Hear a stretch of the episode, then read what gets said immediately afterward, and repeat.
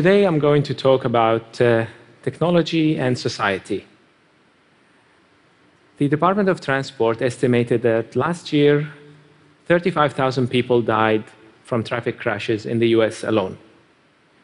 Worldwide, 1.2 million people die every year in traffic accidents. If there was a way we can eliminate 90% of those accidents, would you support it? Of course you would. This is what driverless car technology promises to achieve by eliminating the main source of accidents, human error. Now, picture yourself in a driverless car in the year 2030, sitting back and watching this vintage TEDx Cambridge video. All of a sudden, the car experiences mechanical failure and is unable to stop. If the car continues, it will crash into a bunch of pedestrians crossing the street. But the car may swerve, hitting one bystander, killing them to save the pedestrians. What should the car do, and who should decide? What if instead the car could swerve into a wall, crashing and killing you, the passenger, in order to, solve, to save those pedestrians? This scenario is inspired by the trolley problem, which was uh, invented by philosophers a few decades ago to think about ethics. Now, the way we think about this problem matters. We may, for example, not think about it at all. We may say this scenario is unrealistic, incredibly unlikely, or just silly. But I think this criticism misses the point because it takes the scenario too literally. Of course, no accident is going to look like this. No accident has two or three options where, people, where everybody dies somehow. Instead, the car is going to cal calculate something like uh, the probability of hitting certain group of people. If you swerve one direction versus another direction, you might in slightly increase the risk to passengers or other drivers versus pedestrians. It's going to be a more complex calculation, but it's still going to involve trade offs. And trade offs often require ethics.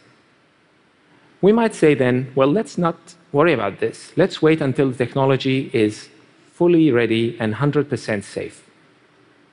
Suppose that we can indeed eliminate 90% of those accidents, or even 99% in the next 10 years.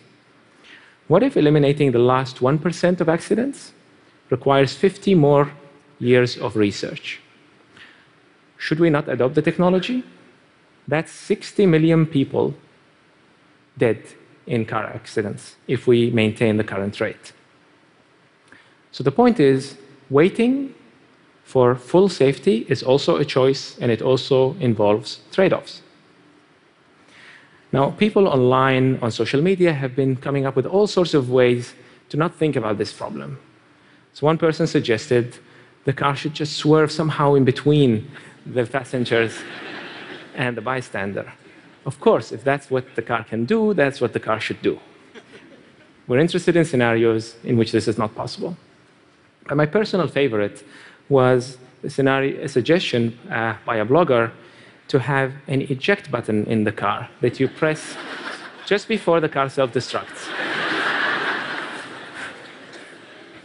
so, if we acknowledge that cars will have to make trade offs on the road, how do we think about those trade offs? And how do we decide?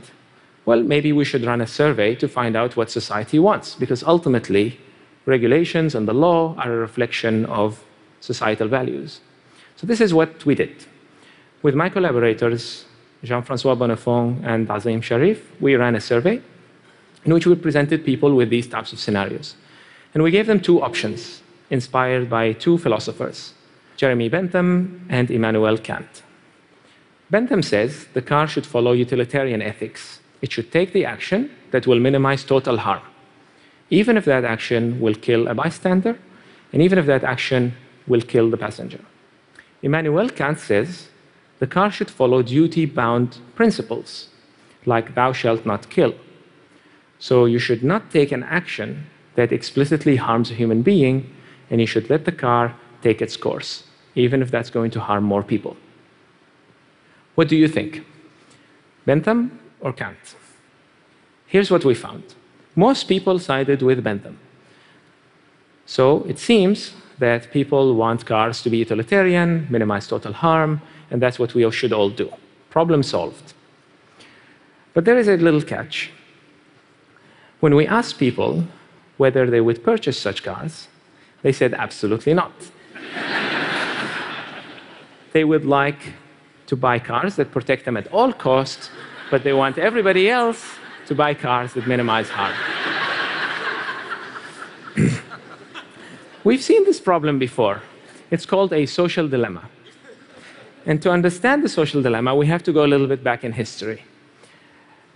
So, um, in the 1800s, English economist William Forster Lloyd published a pamphlet which describes the following scenario. You have a group of farmers, English farmers, who are sharing a common land for their sheep to graze. Now, if each farmer brings a certain number of sheep, let's say three sheep, the land will be rejuvenated, the farmers are happy, the sheep are happy, everything is good.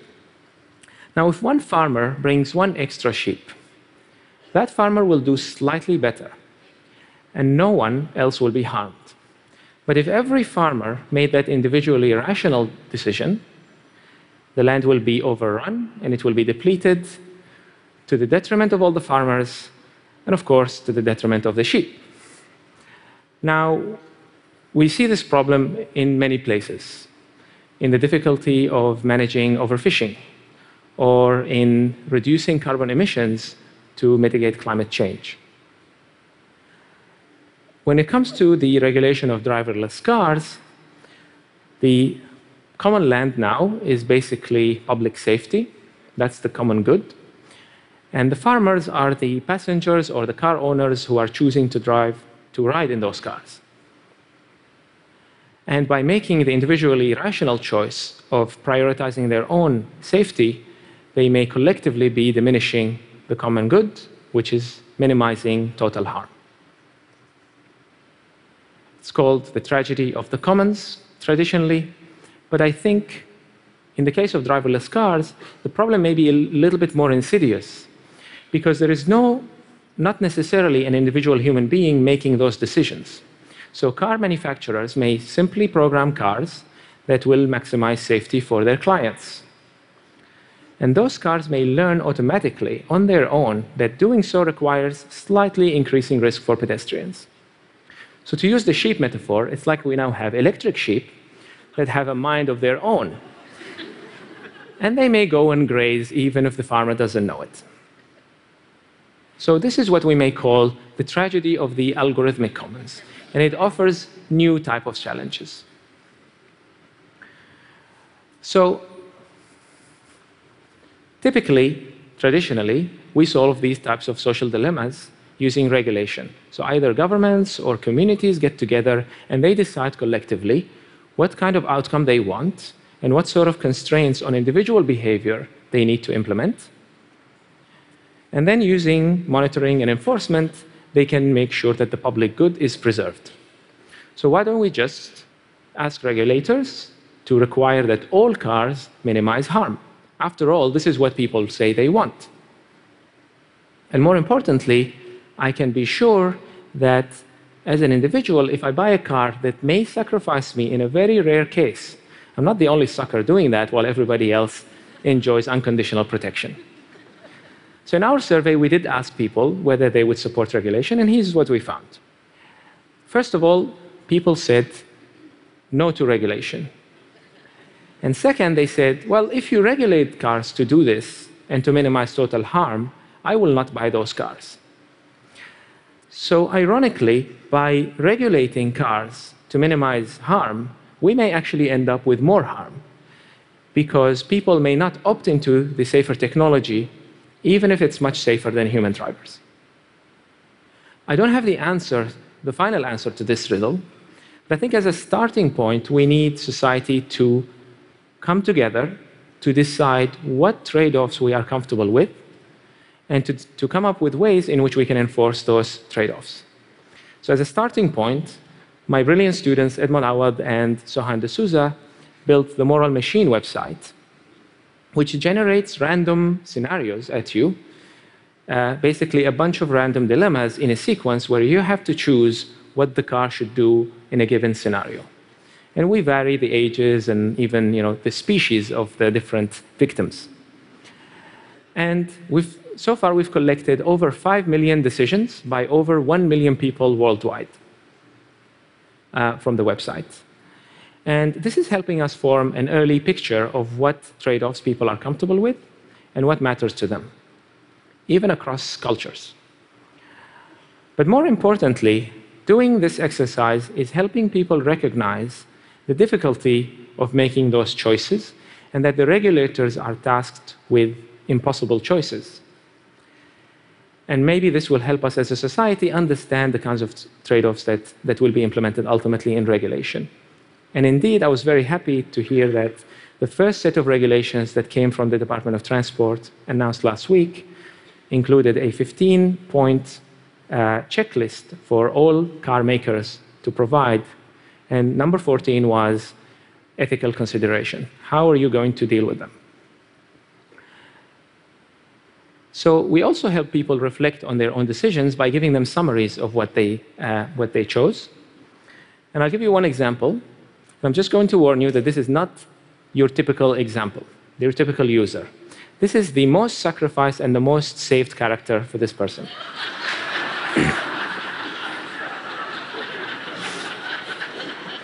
Some of you may agree with him or her, we don't know. But this person also uh, seems to slightly prefer passengers over pedestrians in their, in their choices and is very happy to punish jaywalking. okay? So let's wrap up. We started with the question, let's call it the ethical dilemma of what the car should do in a specific scenario swerve or stay. But then we realized that the problem was a different one. It was the problem of how to get society to agree on and enforce the trade offs they're comfortable with. It's a social dilemma. In the 1940s, Isaac Asimov wrote his famous laws of robotics, the three laws of robotics. A robot may not harm a human being, a robot may not disobey a human being, and a robot may not allow itself to come to harm, in this order of importance. But after 40 years or so, and after so many stories pushing these laws to the limits, Asimov introduced the zeroth law, which takes precedence above all. And it's that a robot may not harm humanity as a whole. Now, I don't know what this means in the context of driverless cars or any specific situation, and I don't know how we can implement it. But I think that by recognizing that the regulation of driverless cars is not only a technological problem, but also a societal cooperation problem, I hope we can at least begin to ask the right questions. Thank you.